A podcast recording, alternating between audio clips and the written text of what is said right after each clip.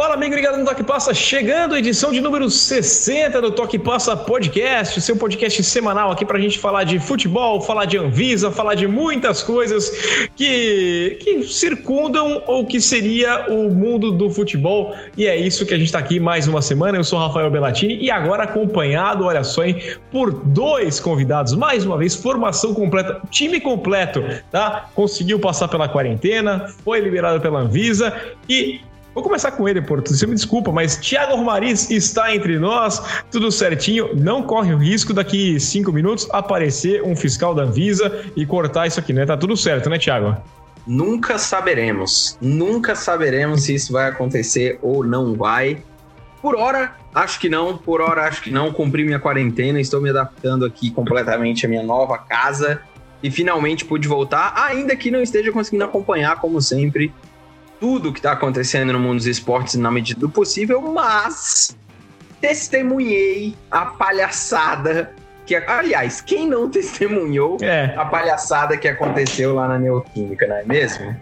É, a gente tem que falar disso aqui com toda certeza e eu tenho certeza que o Porto é, também está liberado. Porque pela primeira vez estamos aqui fazendo essa conexão de tão longa, né? Saindo de Portugal, indo para Curitiba e subindo até Vancouver. Então, conexão internacional e você nos ouvindo pode estar aonde quer que seja, pode estar no Japão, pode.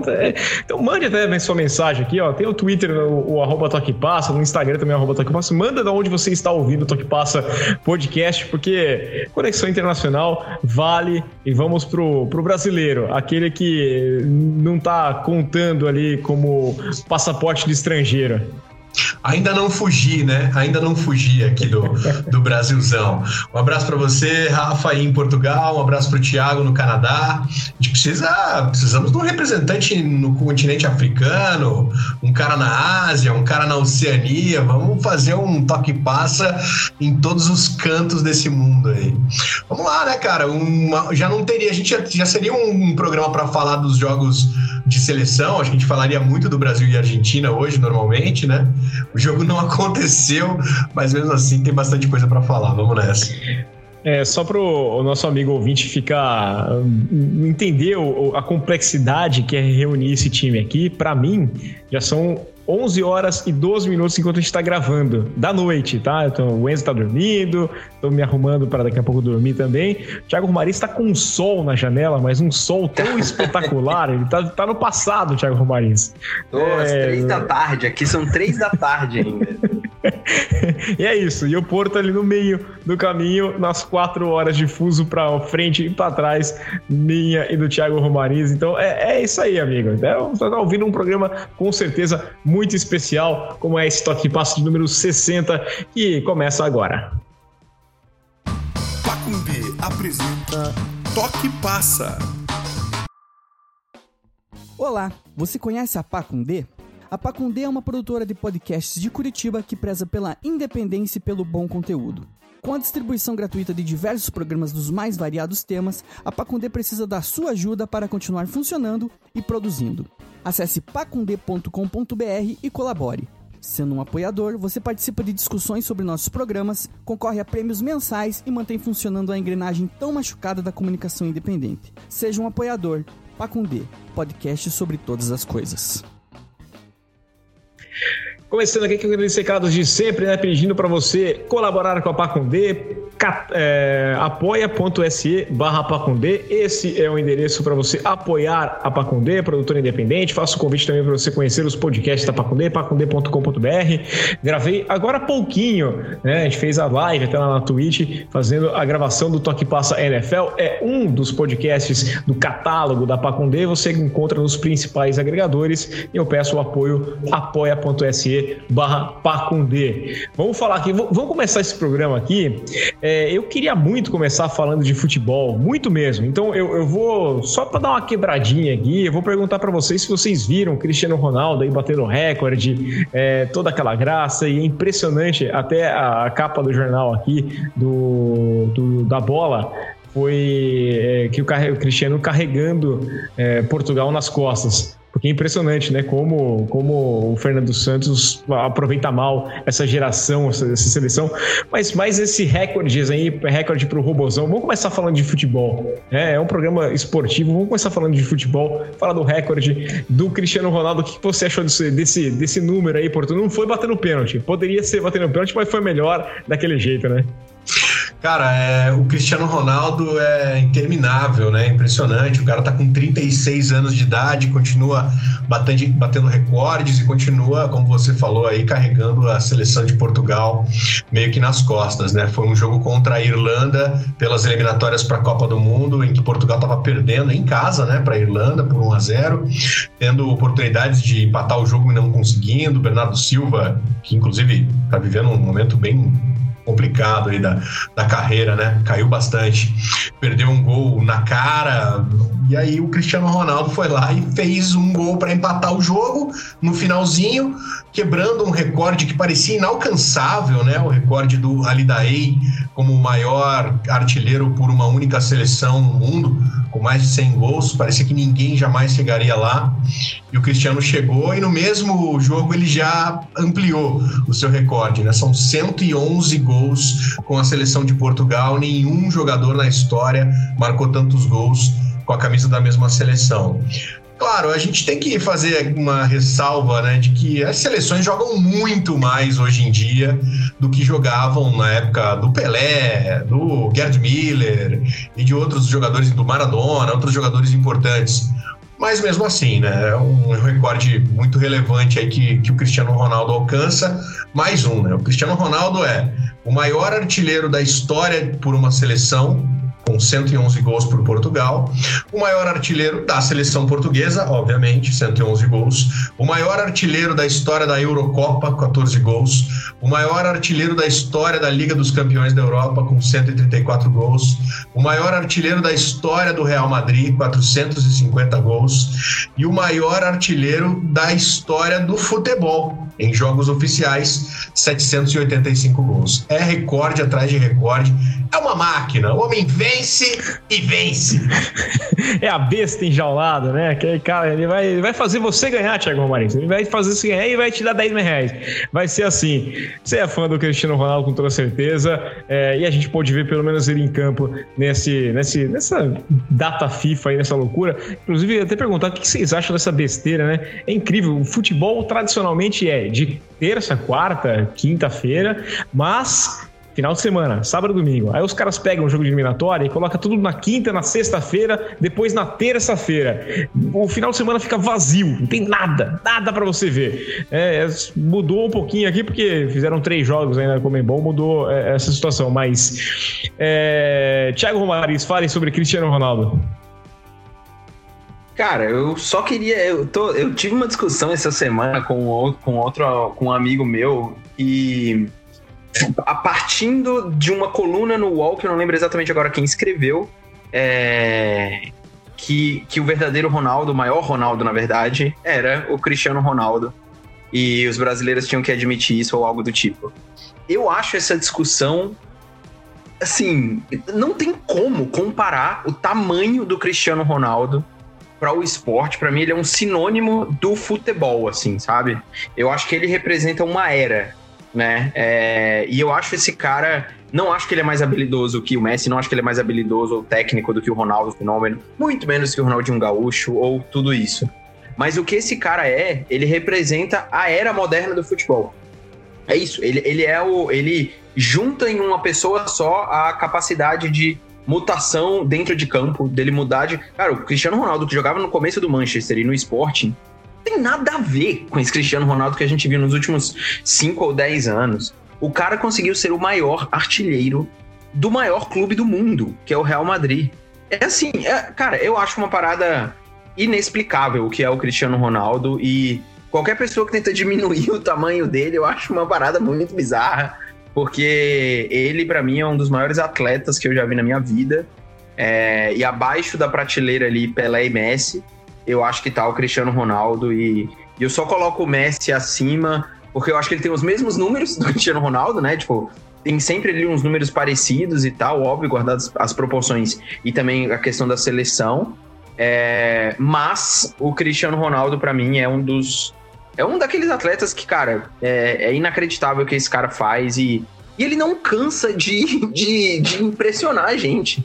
Quando eu vi as pessoas pirando com o que ele fez, e eu vi pelo Belatini no Twitter falando, tipo, ele fez, eu falei, mano, não tá tendo jogo, não é possível que esse cara tá batendo mais um recorde fazendo alguma coisa, sabe?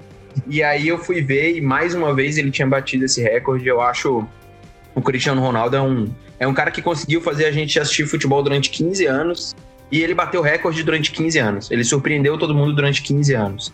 E ele vai continuar a fazer isso agora que ele vai para o Manchester United. Vou ter a felicidade de assistir a Premier League com esse cara lá. Então, eu achava que ele não podia me surpreender mais com uma transferência. Eu achei que ele ia pro PSG, achei que ele ia, sei lá, sabe, para um outro, para MLS, alguma coisa o assim. Arsenal. Ah. Pro, pro, não, não, pra Premier League. Pro Arsenal é sacanagem, né, mano?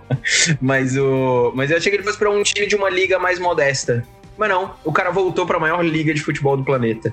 E ele voltou para casa dele, como ele mesmo diz, e ainda mandou um recado pro Alex Ferguson no, no post do Instagram, que eu achei incrível, cara. Tipo, Sir Alex, essa é para você. Puta merda, eu achei muito foda isso, cara.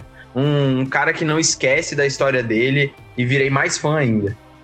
Se o Cristiano Ronaldo, se o Cristiano Ronaldo vai pro Arsenal, o Rafa, ele ele vai ele ia virar um o Jonathan Cafu. Porque o Arsenal tem esse poder, né? Ele, o Cristiano Ronaldo ia fazer uns três gols no ano, assim, ia decretar o fim. Aí na outra temporada já ia, já ia jogar lá no Catar, na Arábia Saudita, porque ia acabar a carreira dele.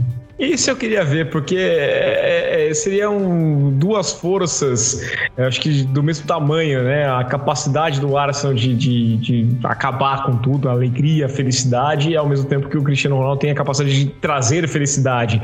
E aí seria aquele movimento, ele fica, neutro, ficaria neutro, né? O cenário ali, né? Mas vamos lembrar que o Henry já vestiu lá e foi muito feliz. Que saudade, Henry. E olha só, hein? Me comportei 10 minutos nesse programa para eu falar de Arsenal pela primeira vez, mas é que a piada veio quicando, eu tinha que falar aqui. Mas pelo menos falamos 10 minutos de futebol, que eu acho que é o mais importante aqui, a gente falar de futebol, que é a parte mais gostosa. Agora vamos falar um pouquinho de Brasil e Argentina, porque eu não sei vocês, mas olha, pela primeira vez, acho que desde a Copa de 2018, eu tracei a minha programação pensando em assistir um jogo da seleção brasileira. falei, pô, vai ter Brasil e Argentina, às quatro da tarde no Brasil, oito horas para mim, um horário maravilhoso, vai passar no Esporte TV aqui, vou assistir no Esporte TV, vai ser muito bom, vai ser legal. Então, é, eu trabalhei na Fórmula 1, aí eu falei, vamos sair para dar uma volta, saí, fui no shopping, falei só, oito horas tem que estar em casa. Oito horas, é, ah, vou comprar um sapato, oito horas eu tenho que estar em casa. E cheguei a tempo aqui, 15 minutinhos antes, sentei e falei, pronto, agora vou assistir o jogo. Eu assisti os cinco minutos muito legais e depois eu assisti é, aquele treino que ficou passando aqui ao vivo, o rachão da seleção brasileira. É, eu fiz alguns comentários no Twitter, muita gente veio me atacar e eu vou começar esclarecendo mais uma vez do meu lado, tá? Mais ou menos deixo claro que se os jogadores da Argentina é, mentiram no protocolo, se eles falaram que não tinham passado, omitiram essa informação que é importante, esses caras estão errados. É, saiu a informação que a denúncia rolou 40 horas antes do jogo. O meu questionamento fica: por que esperar o jogo começar e com 5 minutos de bola rolando você fazer isso? Dava para resolver antes? É, eu já tenho um histórico grande o suficiente de Brasil para imaginar que um palco armado assim não se perde tão facilmente. Então é melhor você parar o jogo com cinco minutos antes do que impedir que esses quatro jogadores saíssem do vestiário, saíssem do hotel, saíssem do vestiário, é, não tivessem treinado no Parque São Jorge na sexta-feira, não tivessem feito academia no sábado à tarde, não tivessem feito absolutamente nada em solo brasileiro. Não com cinco minutos de jogo. O que, que você acha? O que, que vocês acham? Eu não sei com quem que eu chamo agora. Eu desacostumei fazer programa com duas pessoas. É, vou, vou, Thiago Romariz. Vai lá, Thiago. Eu, eu vou, vou meter as caras para falar, porque tem tanto tempo que eu não venho aqui, eu vou, eu vou poder falar muita besteira também, né? Eu, eu confesso que eu não entendi, assim, eu acho que o normal é a gente olhar numa situação dessa, né, e falar, porra, por que vocês não resolveram isso antes? Né? É, e foi o que basicamente to, quase todo mundo da Argentina ontem, pelo menos, falou, né? Tipo, no dia falou. eles tiveram todo o tempo do mundo, babá, babá, para parar o jogo e tal. Só que foi uma sucessão de coisas bizonhas acontecendo, né? Do tipo, desde aquela câmera de mostrar o delegado do jogo falando: não, tem televisão aqui, pelo amor de Deus, pare com isso, é futebol, temos que, temos que continuar. A gente faz as substituições e você continua depois. Eu falei, mano, pelo amor de Deus, tipo, era, era um, um uma sensação de que o futebol vivia num para aquele cara, né, para aqueles para aquelas pessoas dentro do campo, eles estavam vivendo sobre uma outra legislação, sobre um mas, outro, mas, sobre mas outro... Thiago, viveu há, há, um mês com Copa América. Então, mas é isso que eu estou falando, é tudo bizarro. É tipo, isso que está acontecendo é bizarro. Só que ao mesmo tempo, quando chega uma agência para confrontar o que está acontecendo, a primeira coisa que a gente pensa é, putz, não podia ter sido feito isso antes? E eu acho que a gente só vai saber de verdade quando colocarem tudo isso em documentos. Eu não vi ainda. Eu não sei se existe já um documento que mostrou a notificação à seleção argentina. É, não sei se existe já um documento que mostrou a notificação para eles falar, olha, isso aqui tá errado e se não acontecer, sabe? Porque assim, esperaram o jogo começar para impedir que o jogo, para impedir os caras de jogar. Então, é tudo para mim é nebuloso, assim. E sinceramente, eu só consigo olhar na, em determinado aspecto, pelo lado correto da Anvisa, do tipo assim, você não pode é, desrespeitar as regras sanitárias. Mas vamos combinar que o Campeonato Brasileiro inteiro só fez cagada. Os campeonatos estaduais só fizeram cagada. A Copa América inteira foi cagada atrás de cagada. Não faltou gente contra. Cara, o time do Flamengo teve uma vez que contaminou quantas pessoas? Teve, teve time que não conseguiu entrar em campo por causa de contaminação. E aí agora no Brasil e Argentina, em São Paulo, foi o momento, o único momento que eles acharam um erro. Eu é, não tô então, defender a CBF e a Comembol, porque eu acho que eles são uma instituição e pessoas completamente alienadas que só fazem mal pro esporte e pra comunidade em que eles estão. Agora, eu realmente fiquei o tempo inteiro indagando. O que que peste aconteceu, mano? O que que aconteceu para esses caras terem notificado nos dois minutos do, do primeiro tempo? O que que foi que aconteceu, sabe? O, o, o Tiago, e, e vou já chamo, colocando o Porto aqui na história também. É, a, a, gente viveu as últimas, acho que as últimas duas semanas, mas pelo menos a última semana mais intensamente, com convocações é, para eventos nesta terça-feira. Você pode estar ouvindo o podcast já nessa terça-feira, ou você está ouvindo na quarta, já rolou tudo. Tomara que é, da melhor forma possível tenha rolado os eventos nesse 7 de setembro, mas convocações para aglomerações e tudo mais. É, eu, eu, eu quero saber como é que foi esse os agentes da Anvisa participando de tudo isso, porque eu não eu não tô te, não tô é, é, é até importante deixar bem claro, eu não estou minimizando, não estou falando que é um problema, mas eu vou trazer esse outro detalhe.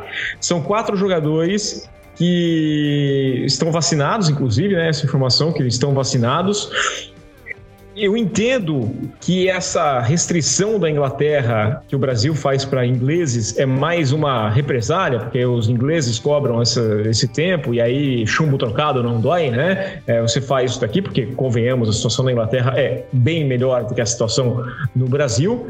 E o ponto principal: Andrés Pereira e William chegaram da Inglaterra na última semana e ninguém fez quarentena. O William desceu do aeroporto, foi no Parque São Jorge, fez festa e depois foi para a festa de aniversário do Corinthians. Andrés Pereira chegou, deu entrevista no aeroporto, foi para a apresentação, jogou contra o Santos, fez gol.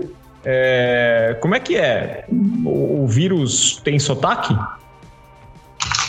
Então, cara, tudo indica que foi um, um, grande problema de comunicação também envolvendo aí as federações e o governo brasileiro, né? Porque a CBF já, já mostrou o documento que enviou para a AFA no dia 5 de julho né, é, no começo de julho, há dois meses atrás. É, e também de lá para cá muda muita regra, né? É, informando essa portaria que tinha sido é, decretada aqui no Brasil de que, se, de que não importa se você é brasileiro ou estrangeiro, se vier, se tiver no Reino Unido nos últimos 14 dias, tem que passar por uma, por uma quarentena aqui no Brasil. Né? Existe já nessa portaria que a CBF informou a falar no dia 5 de julho, existia uma exceção é, tanto para brasileiros naturalizados quanto para estrangeiros, que se você tivesse em uma missão é, é, representando uma instituição internacional, você conseguir, você consegue uma autorização para fazer o teu trabalho e ir embora do Brasil rapidinho, digamos assim. Que era nisso que a Argentina se apoiava, né? Ia colocar lá que os jogadores estavam representando a, a AFA, iam fazer o trabalho deles e iam embora do país imediatamente depois de fazer o trabalho deles. Acontece que tudo indica que a Argentina foi atrás de, do ministro da Casa Civil que já tinha sido trocado para conseguir essa autorização. Né? Ele, a Argentina procurou o contato do ministro que não era mais o ministro, né? que tinha sido trocado, já não era mais o chefe da Casa Civil do governo federal.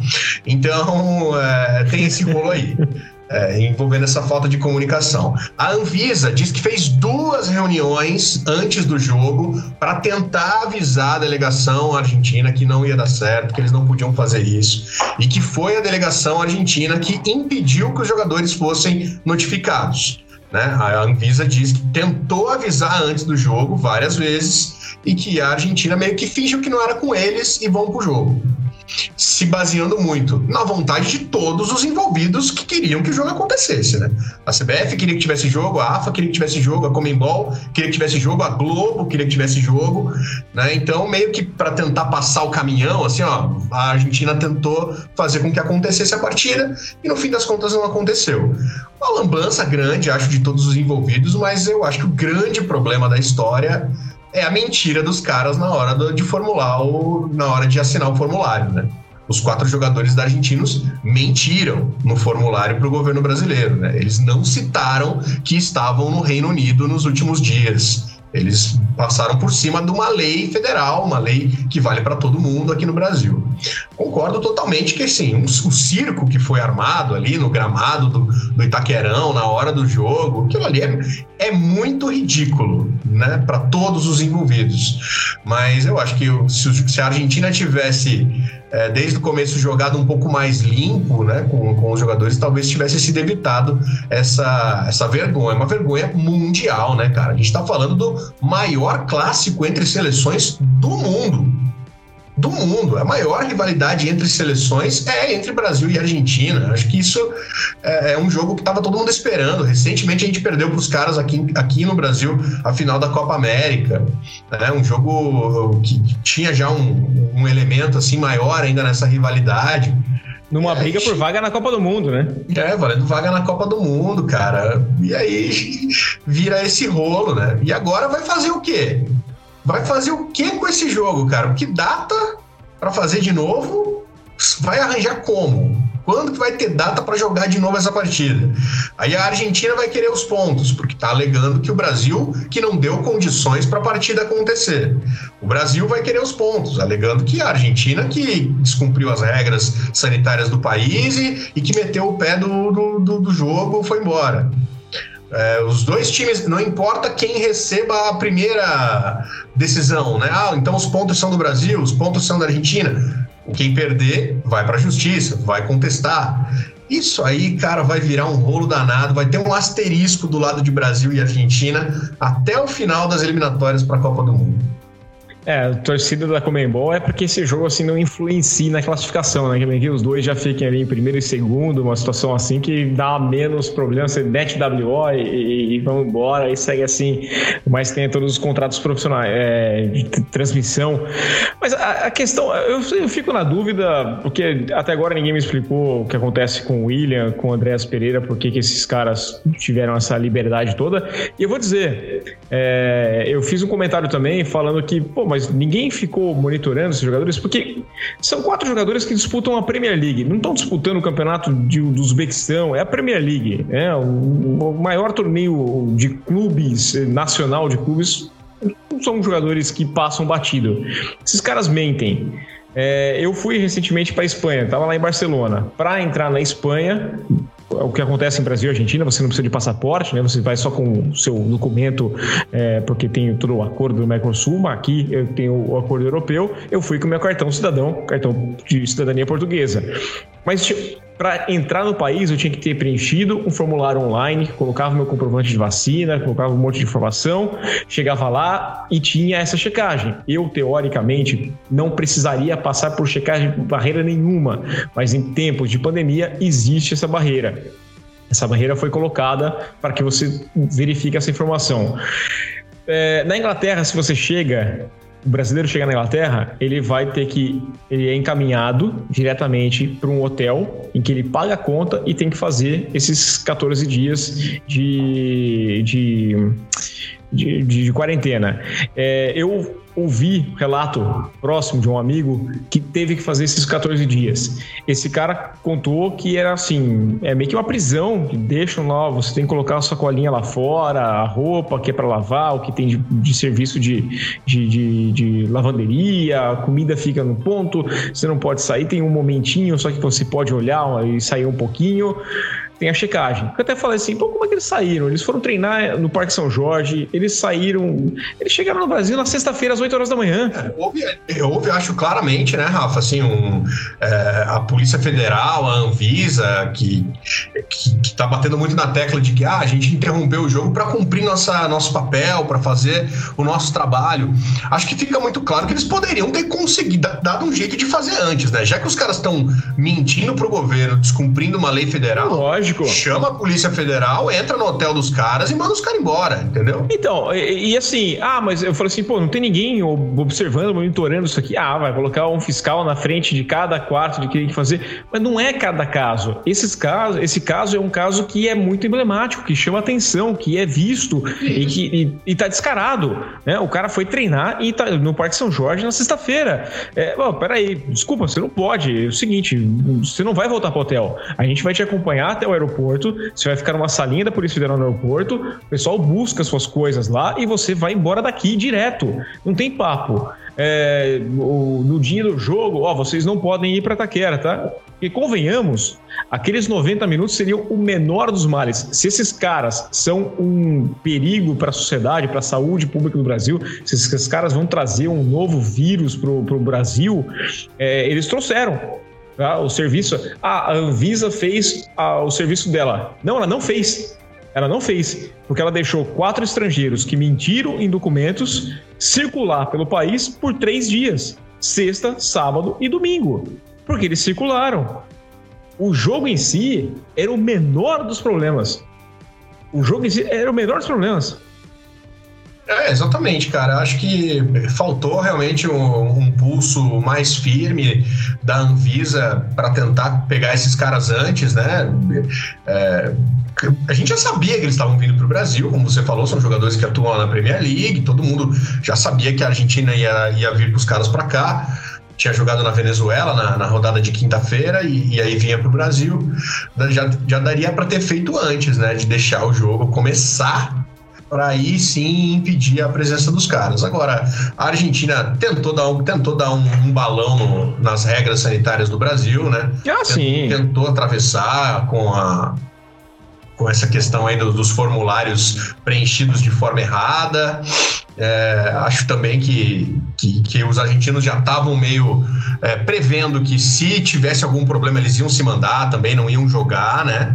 É, e agora a gente, vamos ver o que vai acontecer, né, cara? A situação foi surreal, inacreditável você ver um clássico desse tamanho com o Neymar em campo, com o Messi em campo, jogadores da primeira prateleira do futebol atual passando por essa situação ridícula, né, cara? Tinha uns convidados da CBF na, no, no estádio acabaram testemunhando esse espetáculo deprimente. E como você falou, essa, essa curiosidade, né? O Sport TV aqui no Brasil também ficou transmitindo o rachão da seleção brasileira, né? Um, um meio campinho ali, o Everton jogando no ataque, o Neymar jogando só de colete, uma festa danada.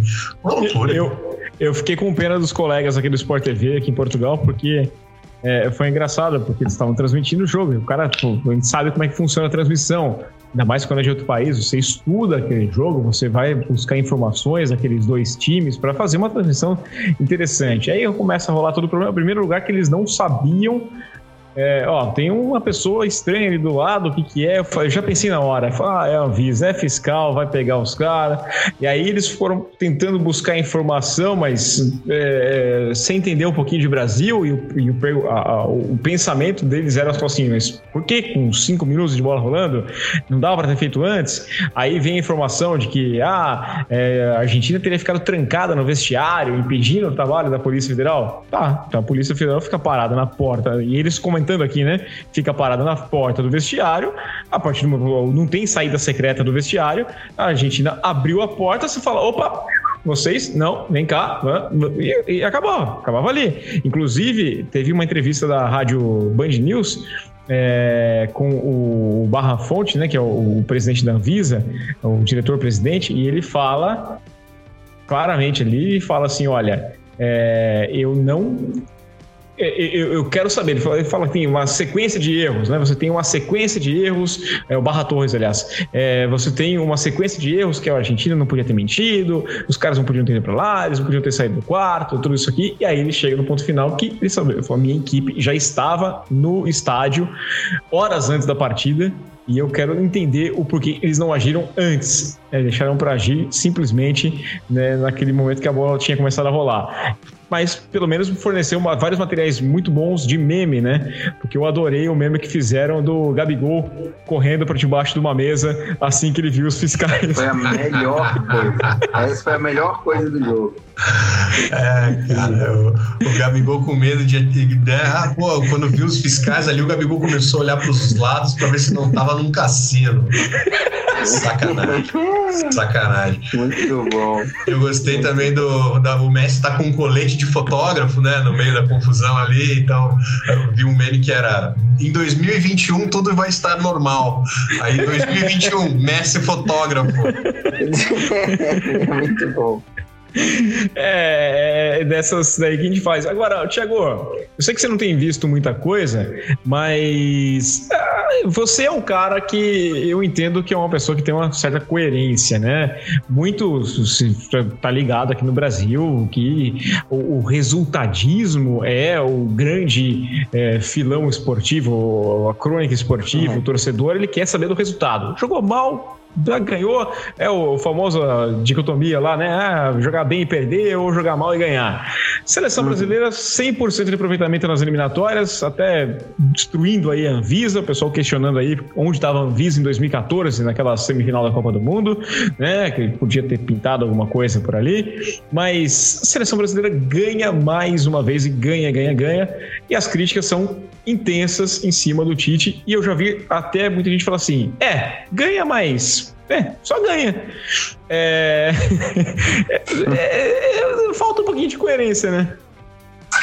Cara, eu, eu assim, eu, eu. No caso do Tite na seleção, eu sempre. Eu sempre troquei muito de lado. Eu acho que na, na Copa do Mundo, por exemplo, eu achava que ele era que tinha um bom trabalho. O Brasil é, tinha um dos times mais, mais seguros, assim mesmo. E, e de fato provou isso, né? Tipo, eu acho que jogou bem contra a Bélgica, jogou melhor contra a Bélgica do que jogou vários outros jogos. É, e, mas o que eu esperava, depois que você perde uma Copa do Mundo como ele perdeu ali, eu acho que é um baque muito grande, uma responsabilidade muito grande. E o Tite tinha a missão de demonstrar um futebol um pouco diferente, de mostrar, eu acho que aprendeu com alguns erros e trazer alguma renovação para a seleção. Renovação eu acho que ele vem fazendo. Eu acho que isso ele, aos poucos, da forma lenta dele, ele vem fazendo. A gente consegue ver que ele está testando muitos jogadores é, e trazendo op opções novas ali. Né? Eu acho que isso é bem claro. Não, não tenho não tenho muitas críticas em relação às convocações que ele faz. Agora, que o time ainda me parece. Que o time me parece pior do que o início de 2018, né? Ou ali na pré-Copa de 2018, isso me parece um pouco claro, assim. Eu acho que o time tem ótimos resultados, porque assim, o sistema defensivo do Tite, como sempre, é muito coeso, é muito bem construído, mas ele não tem nenhuma inspiração ofensiva, como também nunca foi, assim, de, de ter, né? Convenhamos. É, eu acho que o time do Tite, quando tinha ali o Renato Augusto e até o Paulinho, às vezes, quando jogou ali antes de 2018 e 2018, é, ele tinha um time que conseguia armar muito bem as jogadas saindo de trás. O Tite não achou esses jogadores hoje. Ele não achou os volantes que ele gostaria de ter. A real é essa, assim. Ele, eu acho que ele ainda não conseguiu encontrar esses substitutos é, para uma posição ou posições que ele sempre teve como chave em todos os times dele, cara, em todos os times dele. E aí é óbvio que tipo o Firmino não encaixa lá na frente, o time inteiro fica jogando pro Neymar, o Neymar joga é, é, é fominha sempre. É, e tem todos os problemas que a gente conhece, né? É, só que também, cara, para falar da incoerência que você falou, assim, do, do, do geral, do pessoal pedindo para tirar o Tite, é, é, é, eu, eu fico muito com o pé atrás com essa galera que fala muito sobre isso, porque, na verdade, é, o time podia estar tá goleando, colocando lá o Gabigol, fazendo um monte de gol, sabe? E o que eu acho que a maioria das pessoas querem é um time que jogue do jeito que eles acham que deve jogar. E não necessariamente um time que seja seguro e tenha bons resultados, que pode chegar lá na Copa do Mundo e jogar bem. Porque, cara, eu acho que o time jogou muito bem contra a Bélgica. Ele teve erros crassos ali e tal, por exemplo, para falar do jogo principal, né? É, e, que jogou, e que perdeu o jogo. Mas assim, não acho que o Brasil fez uma Copa de 2018 horrorosa. Sabe? Não acho, não acho que ele fez. Melhor que a de 2014, né? É, não, né? Então, assim, eu acho que não fez tão ruim. Mas pra, a minha crítica com o Tite hoje é: o time, um, ele não tem opções de jogo e de time que vão muito além de você colocar um falso 9, dois pontas e jogar as coisas pro Neymar, sabe? E, e claramente o Tite não sabe montar o seu início de meio campo. Ele não pode confiar mais no Fernandinho. Ele não testa o Bruno Guimarães do jeito que eu acho que ele deveria testar mais e, e ele não sente tanta confiança assim. E claramente ele tá resgatando jogadores para conseguir montar uma base ali para ele também. É o caso do Thiago Silva, é o caso do Daniel Alves.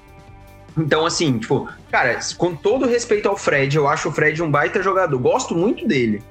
Mas ele não vai ser esse cidadão ali, cara. Ele não tem esse poder criativo que o, o Renato Augusto tinha, por exemplo e que o Paulinho tinha, por exemplo. O Paulinho não era o cara super criativo, mas ele era o cara que chegava no ataque, sabe? O Paulinho fazia gol cuidado. Você não vai ver o Fred chegar para fazer gol, entendeu? Então, eu acho, a minha análise do time do Tite é essa, é, tipo, ele tem problemas sérios em conseguir fazer novo, novas opções táticas para esse time, mas parte de um grande problema na posição chave do time do Tite, que são principalmente os dois volantes. Né? E ele também, também sempre dependeu bastante dos laterais, mas assim, principalmente os dois volantes. Ele sempre teve muito, dependeu muito desses dois caras, ou pelo menos de um.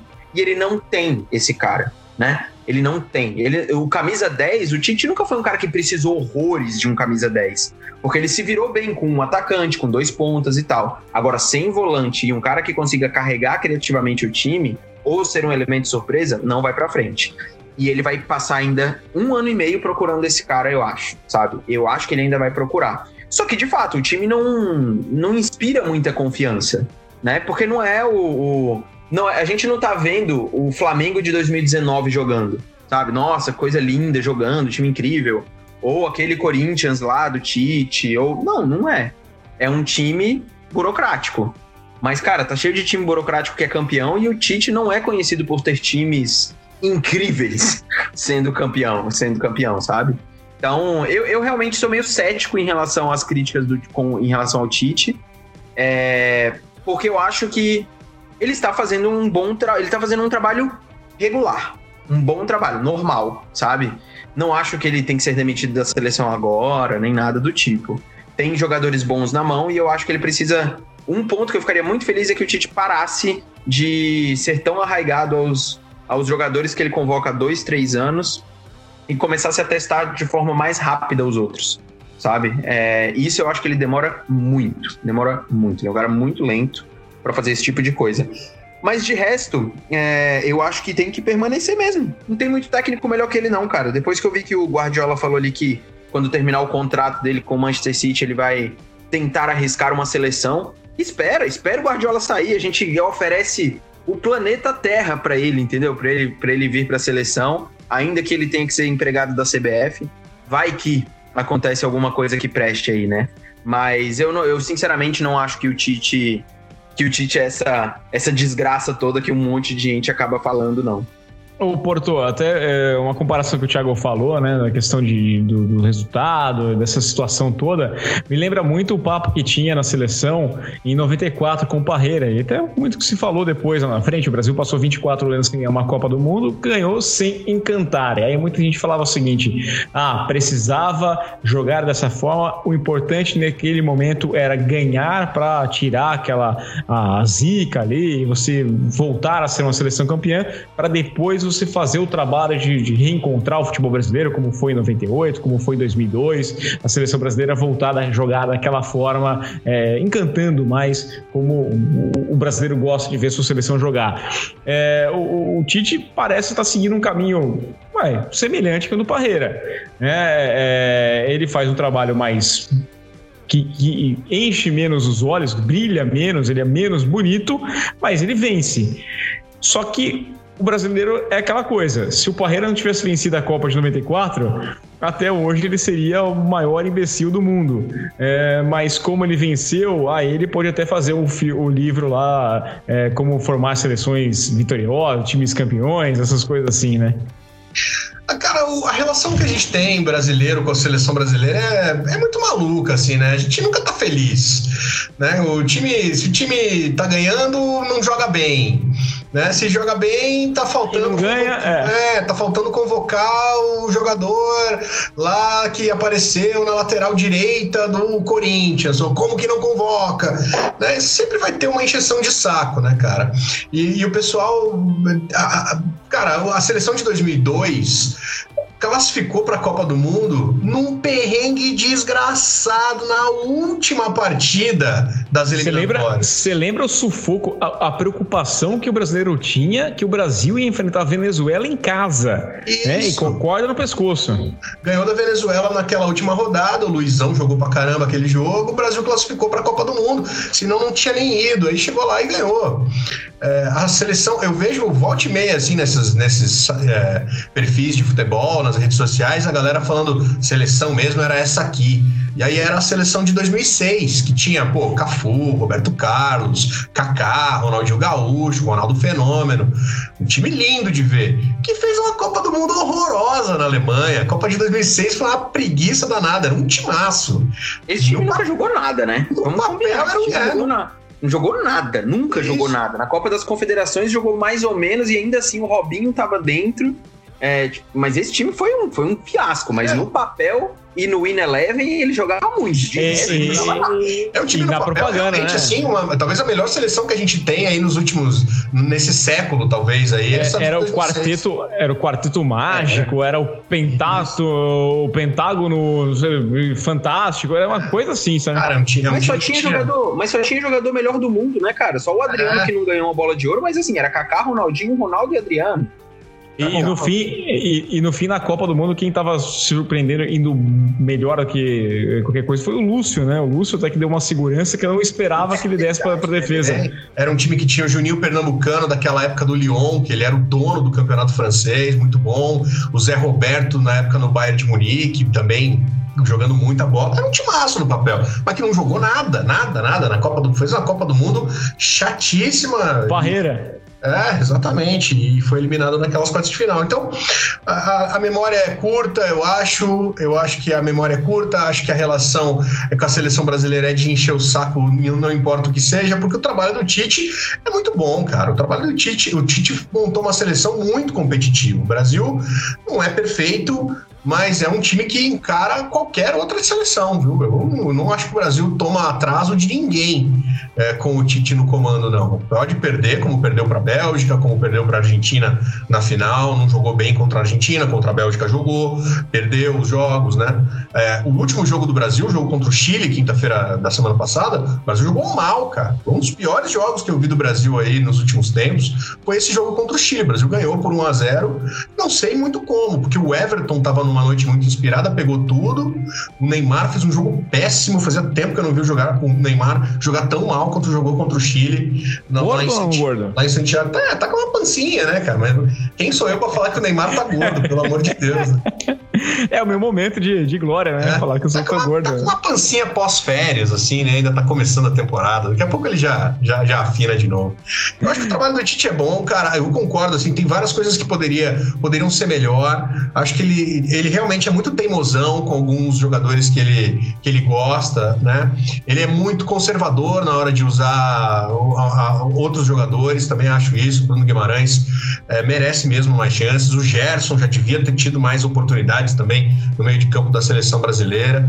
Mas falar de, de sair o Tite, eu acho que é, é, é loucura. E acho que tem muito envolvido também um elemento político aí, cara, porque o Tite andou fazendo críticas aí ao cenário atual, naquela época da Copa América. No fim, nem fez, né? No fim, foi só É.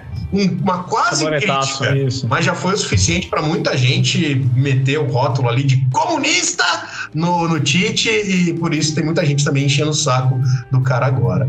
Acho que trocar Era- de treinador nesse momento é loucura. Só se o Guardiola mesmo falasse que quer treinar o Brasil.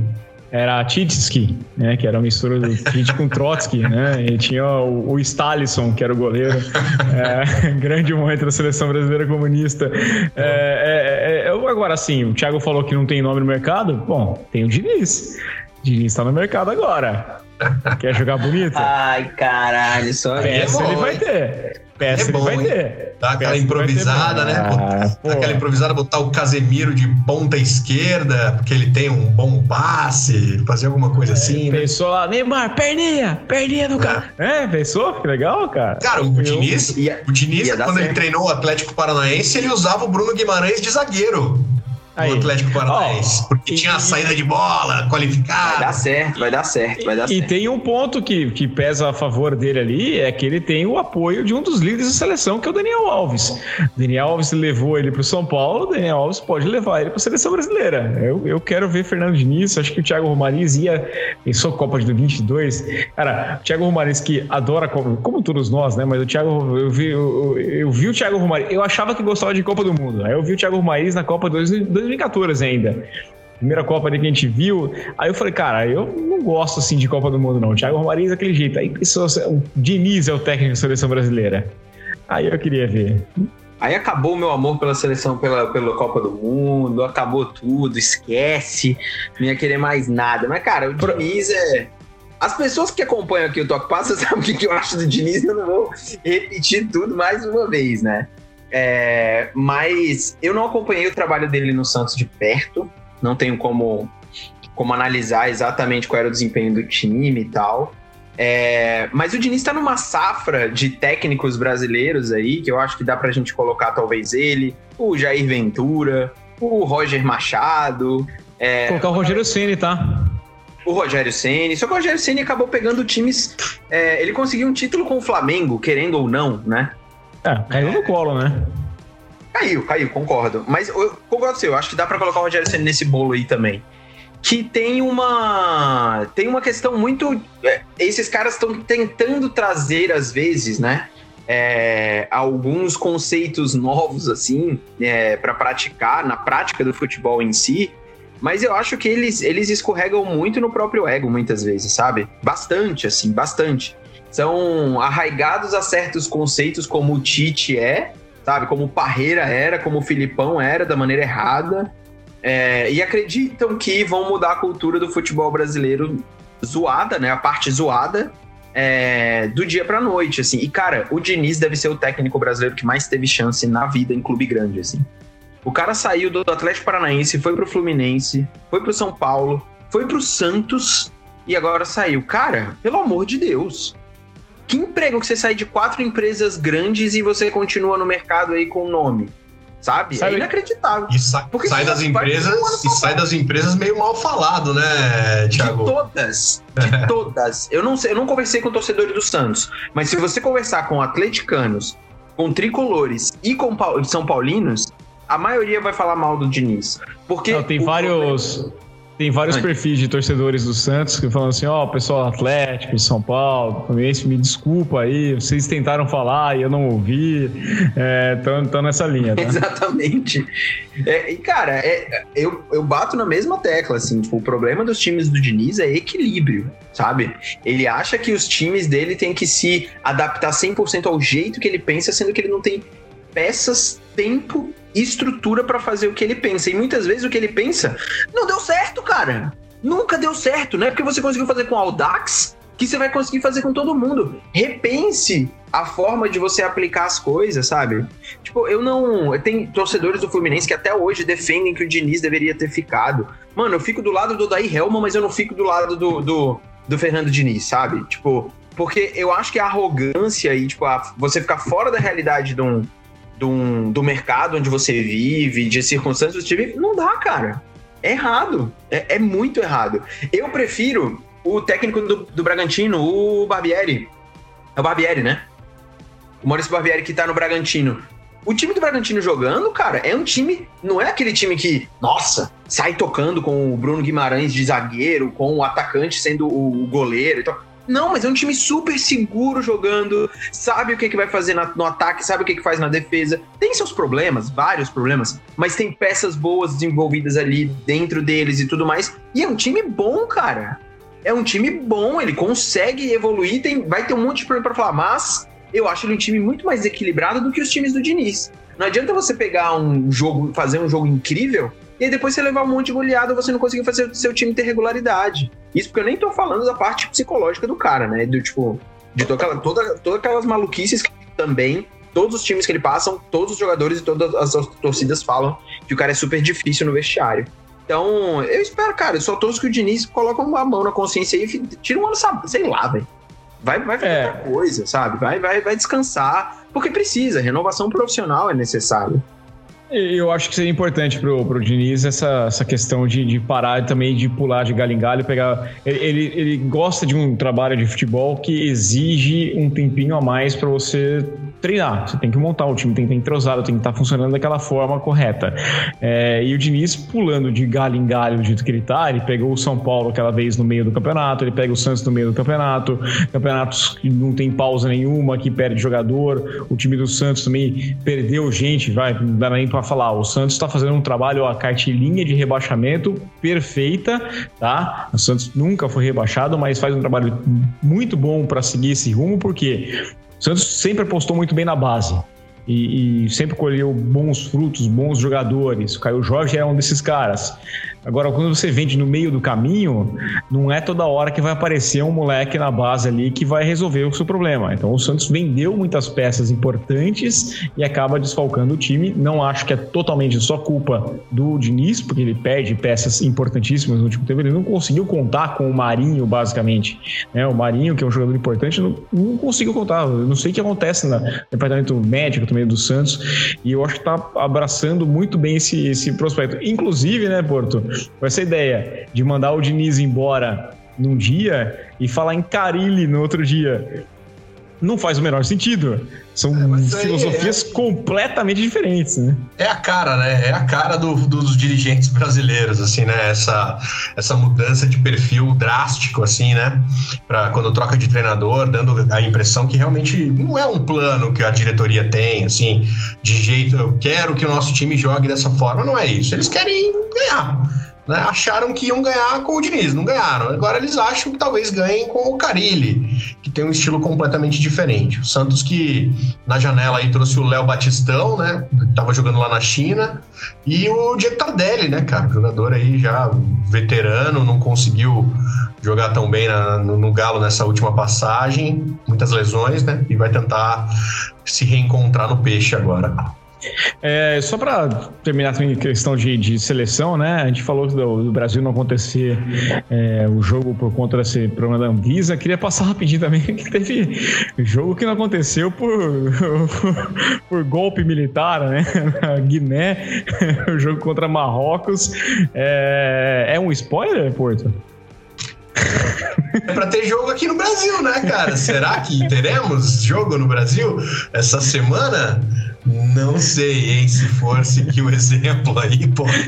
Tomara que não. Tomara que não, aliás, é, senão os caras também já vão censurar o toque passa já. Meu Deus, é. Daqui a pouco é a gente sendo censurado aqui. Meu Deus, tá louco. Mas fica tranquilo, Thiago, porque a gente aqui já, tá, já tem exílio. É, é, exílio. A gente, a gente pode fazer o programa.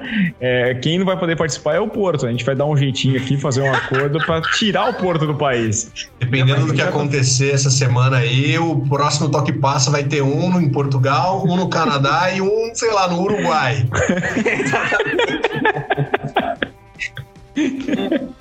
É, a gente tá rindo, mas é sério. É, é bom. Estamos rindo de, de nervoso. Estamos rindo, é, mas é de nervoso. É, mas tem nervoso, tem, tem nervoso sim nessa história. Bom, é, eu queria perguntar para você, Porto, quer destacar mais alguma vitória? Eu não vi nada de muito interessante aqui na Europa também, não, viu? Eu acho que foram jogos bem, assim, dentro do, do comedido. A vitória da Alemanha não me empolgou. A Alemanha que vinha de tropeço para a Geórgia, jogando em casa, né, na, na rodada passada. Eu não vi nada assim que se falasse, nossa, essa seleção. A Itália também teve empate do seu, seu jogo, atual campeã europeia. É, nada que enche os olhos.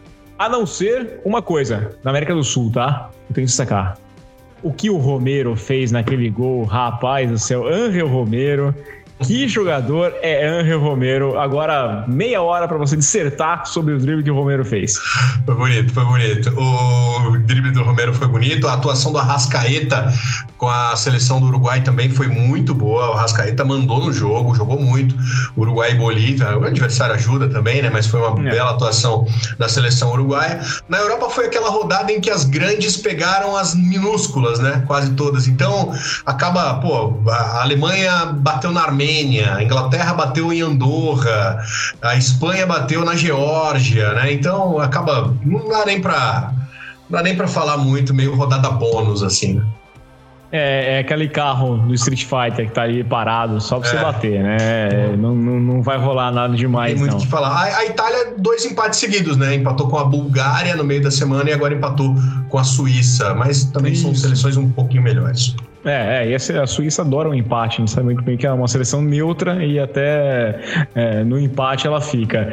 Eu vou, eu vou sair do futebol aqui, é, eu quero passar rapidinho, uma, uma, falando em neutralidade, falar em coisa chata, com o GP da Fórmula 1, né? Porque o Zandvoort foi, foi bem meia boca, né, Porto? Os caras misturaram duas pistas chatas, né? Tava uma mistura ali de Mônaco. né? É, chato, chato. Horrível.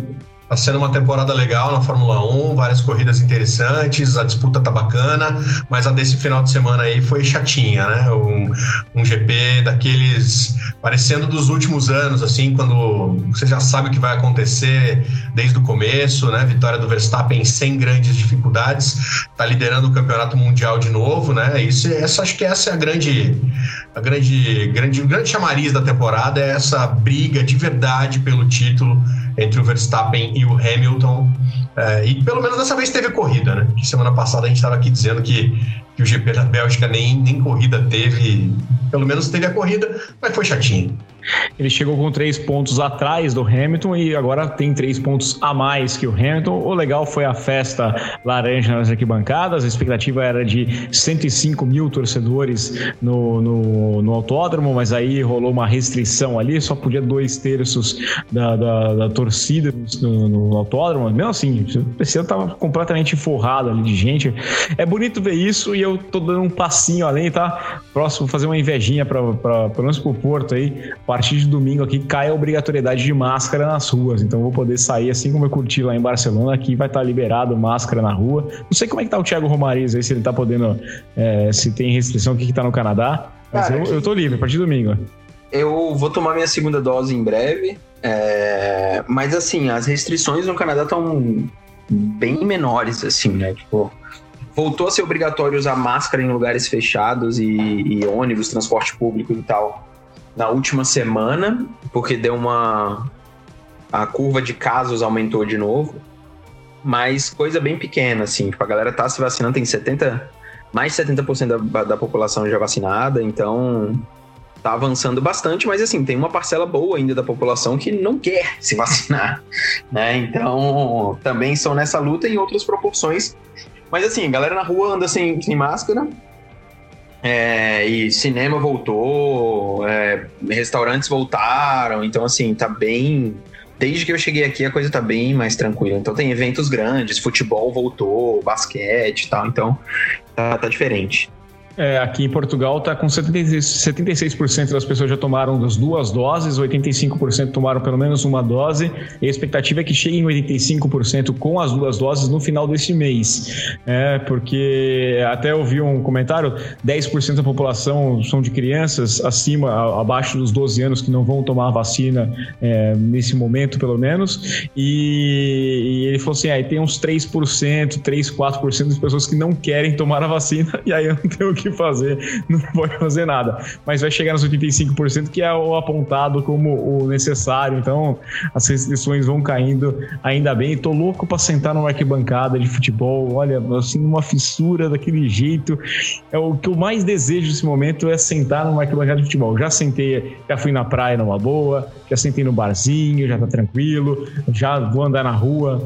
É, na hora que eu sentar numa arquibancada puder assistir um jogo do, do, time gritando e tudo mais, vai, vai ser o melhor momento, com toda certeza. É, estamos chegando aqui na reta final do programa e está na hora da tradicional é, rodada de, de, de, de dicas para você assistir, ler, ouvir. E eu vou começar com o Thiago Romariz, que estava nesse tempo de quarentena que ele ficou lá para conseguir a liberação da Anvisa para participar do podcast. Ele com certeza assistiu muita coisa. Eu quero saber o que você vai recomendar nessa semana. Cara, eu não vou recomendar o Shang-Chi, porque, né, já tem uma Você não gostou? Aqui. Gostei, gostei, mas não vou falar sobre ele, que é meio óbvio o Shang-Chi. É, eu vou meio passando da felicidade da Marvel para uma coisa não tão feliz assim. Na verdade, trágica, que é o 11 de setembro, que completa aí 20 anos, né? Esse, Impressionante isso, cara. Eu, eu, eu fui pego de surpresa quando vi isso. 20 anos e estreou um filme na Netflix chamado Quanto Vale, chama Worth, com Michael Keaton e o Stanley Tucci, que fala da história de um advogado de um escritório de advocacia que tem que lidar com a indenização que o governo americano tem que pagar para as famílias vítimas do 11 de setembro. É, e a história desse cara que tem que fazer essa missão de, tipo, entender o quanto vale a vida de uma pessoa né? É, então é uma, é uma história interessante, é uma história doída pra caramba, porque eles colocam muitos depoimentos, né, do, das famílias que perderam pessoas no ataque. É muito um negócio de, de. Não de tribunal, porque você não chega a ver o tribunal, mas de, de negociação, de tipo, perguntas filosóficas sobre realmente quanto vale o que fazer. É, e tem o Michael Keaton numa atuação bem boa e tal, então valeu a pena para eu resgatar assim algumas coisas do 11 de setembro, de eu lembrar, cara, isso já faz 20 anos. E aí eu vendo ele usando um celular, é tipo aqueles Motorola grandão, tijolão, sabe? Falei, nossa, mano, era assim, velho. E naquela época era assim. E pra mim, no 11 de setembro, eu lembro de estar numa aula de educação física e, e estar subindo as escadas para voltar, assim, pra, pra sala. E eles falando, ai, teve uma bomba, explodiu em Nova York e tal. E aí, quando eu voltei para casa, eu vi aquilo ali. Lembro de, de em seguida assistir Dragon Ball Z e tal, e não, não ter ideia ainda do tamanho assim da parada que era. E nos dias seguintes o negócio começou a, a, a sentar um pouco mais na minha cabeça. Mas assistam lá, chama Quanto Vale. É um filme que foi filmado em 2019, saiu em 2020 no Festival de Sundance. E ele ia ser comprado para sair em 2020, mas veio a pandemia. E aí agora a Netflix liberou ele nessa semana. É, aproveitando que tem também um documentário lá falando, né? O, é o 9, 9 de, é, 11 de setembro, Turning Point, mostrando como que o 11 de setembro mudou muitas coisas dentro da, dos Estados Unidos também. É, eu vou até recomendar, tem um, um, um, livro do Adam Schefter, quem acompanha a NFL sabe, ele é um dos maiores jornalistas dos Estados Unidos. Ele, se casou com uma, com uma mulher que ela é viúva de uma pessoa que morreu no 11 de setembro. Ele fez um livro, é, The Man I Never Met. É uma história interessante, né? Porque o homem que eu nunca conheci, mas tudo que ele, ele ouve é, falar sobre o cara, o filho dessa pessoa, então ele viveu esse drama aqui quando a pessoa tenta sair daquela história de, de, perder alguém num momento tão trágico assim. Eu fiquei surpreendido quando vi que faziam fazia 20 anos. É, eu lembro, o Thiago tava assistindo Dragon Ball depois, eu não, cara, eu fiquei numa preocupação porque eu tava. É, começou muito papo de, de, de guerra, de, de, que a coisa ia pegar e o tamanho que seria essa guerra, o que ia acontecer. Eu estava em vias de fazer 18 anos. É, eu, eu, fiquei meio assim, rapaz, lá vai, né? Da merda bem agora, justo agora. Então, para mim foi mais um pouquinho, um pouquinho mais complicado. Diz aí, Porto, o que, que você recomenda? Cara, vou indicar uma série que eu tô assistindo no HBO Max aqui, em, aqui no Brasil, né? E é uma série que eu, eu ouço falar dela há muitos anos, é, como, como uma das grandes séries da história da, da, da, televisão, inclusive em toda a lista de melhores séries ela aparece. Eu nunca tinha visto e resolvi ver agora no, no HBO Max, que é The Wire. É uma série do começo dos anos 2000 também, acho que a primeira temporada é de 2002, então também cita bastante o lance da, do terrorismo, da, da, luta contra os terroristas ali, é, esse impacto do 11 de setembro. Mas é uma série que a premissa dela é bem simples, né? São policiais investigando criminosos ali, a polícia tentando prender os caras, mas realmente ela é muito bem escrita, muito bem atuada, é, tô adorando, cara. Assisti a primeira temporada já, gostei muito. São cinco temporadas no total, já comecei a segunda. Vale mesmo a pena, viu? Esse, todo esse hype de falar que é uma das melhores de todos os tempos parece se justificar, porque a série realmente é muito boa. E serve até como homenagem, né? Porque hoje o, o, Michael K. Williams, que é um dos atores de The Wire, foi encontrado morto aos 54 anos na casa dele. É, ele faz o Omar, que é um dos criminosos da série, é, um grande ator, e morreu no dia que a gente está gravando aqui o, o, podcast. Então, minha dica também fica de homenagem aí, o The Wire, que realmente é muito bom. Tem o Idris Elba no primeiro papel dele mais relevante, tem o. o o, Creed, esqueci o nome dele, Michael B. Jordan. Michael B. Jordan. Criancinha fazendo também papel ali. A série é muito boa, tô gostando muito. É que Michael Jordan é um nome difícil de você lembrar. É. Se tivesse alguma referência, pelo menos, mas Michael, o Michael B. Jordan, que aliás nasceu no mesmo dia que eu, 9 de fevereiro, ele é a segunda pessoa mais importante nascendo no dia 9 de fevereiro. Inclusive, estou decepcionado com os senhores que a gente está gravando nessa segunda-feira aqui. Agora, para mim, já é terça-feira, já é 7 de setembro. Para mim, já é independência do Brasil, mas é, é, no dia 6 de setembro é o Dia Mundial do Daltonismo e vocês não me deram parabéns, vocês não me deram presente, não fizeram, não mostraram nenhuma cor. Vocês Boa. estão, ó, ó Parabéns, Rafa. vocês. Eu, eu, vou fazer uma dica aqui, cara, uma coisa que eu tô me divertindo demais. É, no Brasil começou aqui o Star, é Star Plus, como é que é, Thiago? É Star Plus mesmo? O, o tema? É que eu, eu falei, não vou cair. Eu fui assistir Shang-Chi no, no, cinema e eu achei sensacional um detalhe. O Thiago falou bastante dessa cena do comentário sobre o filme Planeta dos Macacos. E você sabe, Porto, como se chama o filme Planeta dos Macacos, o original, aqui em Portugal? Cara, eu acho até que você já comentou uma vez, mas eu não lembro não. Como é que é? É, é o homem que veio do futuro. já entregando. Já o que seria um spoiler, mas é um spoiler errado. É animal. Ele vem do futuro. Ele vem do passado. É, é um spoiler errado. É, é, é, ele vai pro futuro. Se... Ele vai pro futuro, é. Isso, então, tipo assim, o cara lá na década de 60 assistiu e falou, pô, Planeta dos Macacos não, acho que não vai entregar tão bem, né? Apesar de ser um planeta todo de macaco. Vou colocar um nome mais enigmático. O homem que veio do futuro. O pessoal, ninguém parou e falou assim: não, peraí, ele não veio do futuro, ele veio do passado. É, então, bom, é, é isso. Fica, coisa, fica, eu gostei de Shang-Chi, é muito bom. Esse foi só um parênteses. Eu tô, eu tô me divertindo demais aqui com o Star Plus. Aqui é, não é um serviço separado aqui em Portugal, é um serviço junto com o Disney Plus. Então já tô ah, curtindo há muito tempo. Mas até por ouvir o pessoal no Brasil é, dando algumas dicas, eu fui atrás e eu estou me divertindo, trabalhando e botando aqui uma sessão da tarde com os melhores filmes é, possíveis de anos 90 ali, que aquela ação com Nicolas Cage. Eu assisti de novo a Rocha, eu assisti Conair, eu assisti 60 segundos e é espetacular. Não tem coisa melhor para você fazer no home office. Se você pode, deixa a TV ligada e vai trabalhando aqui. Se de repente você olha para lá, tem uma cena icônica a todo momento. É espetacular. Faça uma sessão Nicolas Cage. Esse Nicolas Cage do, do dos anos 90, é, Horas de Serpente, é, os 60 Segundos, Coné. Cara, é bom demais, tá?